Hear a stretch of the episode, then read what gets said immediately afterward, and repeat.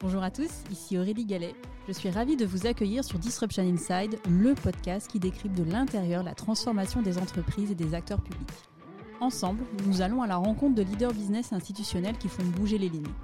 Nous allons décrypter leurs stratégies, revenir sur leurs réussites et leurs échecs et faire le plein de conseils pratiques.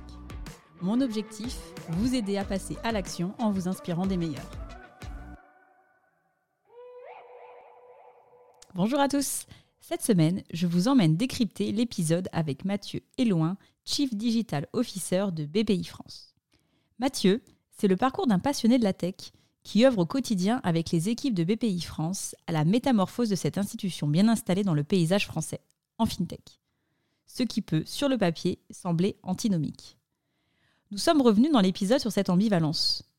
Pour Mathieu, une institution bancaire traditionnelle peut se métamorphoser en fintech en agissant sur trois leviers. Il nous dit à ce sujet Une banque classique peut tendre vers la fintech dans la culture client-centrique, dans la place de la techno et du digital, et dans son efficacité opérationnelle. De la même manière, dans la vision de Mathieu, une fintech peut s'institutionnaliser et tomber dans la banque classique quand elle va grossir. Pour Mathieu, la fintech, ce qu'elle incarne, c'est à la fois une expertise financière et une excellence technologique qui permet à la fin de délivrer une excellente expérience client en ligne. Le principal élément différenciant de BPI France, la force de son réseau de proximité, avec 50 implantations régionales et un peu plus de 1000 personnes sur le terrain pour servir les entrepreneurs. L'ambition de BPI France est d'être une fintech avec un réseau. Dans l'épisode, nous sommes également revenus sur la terminologie métamorphose. Mathieu explique que ce mot a été choisi pour montrer que l'entreprise est un corps vivant.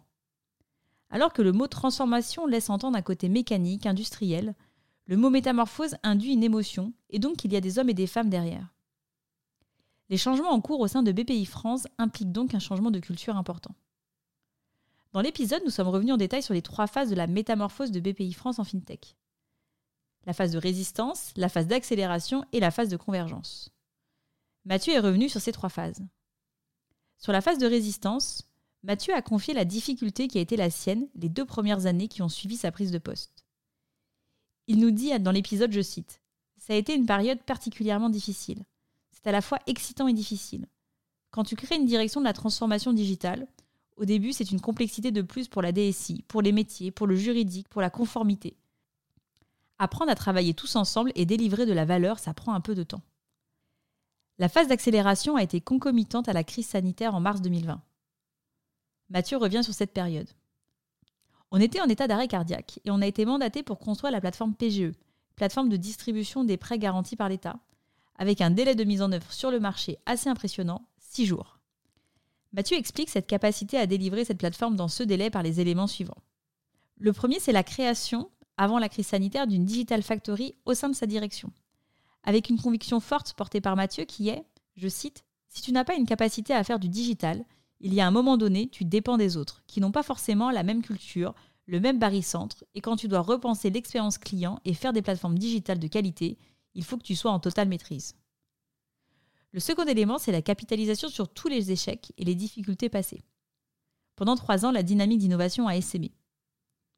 Mathieu nous dit, je cite, Tout ce qu'on a appris avant, on le met en application, et donc on a monté des équipes commando pluridisciplinaires avec un pilotage COMEX pour être capable de prendre des décisions et des arbitrages, ce qui nous permettait d'avoir un alignement total entre l'équipe commando et le COMEX.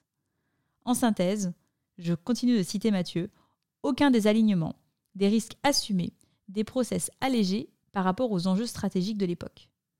Cette aventure, in fine, a permis de montrer une capacité à faire vite et à faire bien. Dernière phase, la phase actuelle, qui est la phase de convergence, avec un enjeu de déploiement à l'ensemble des métiers et des clients du groupe. Dernier point de ce décryptage, les facteurs clés de succès d'une transformation digitale partagée par Mathieu. Il faut tout d'abord un bon leader pour orchestrer et fédérer une équipe. Il faut une bonne équipe en s'entourant en interne et en externe. Et enfin, une bonne culture.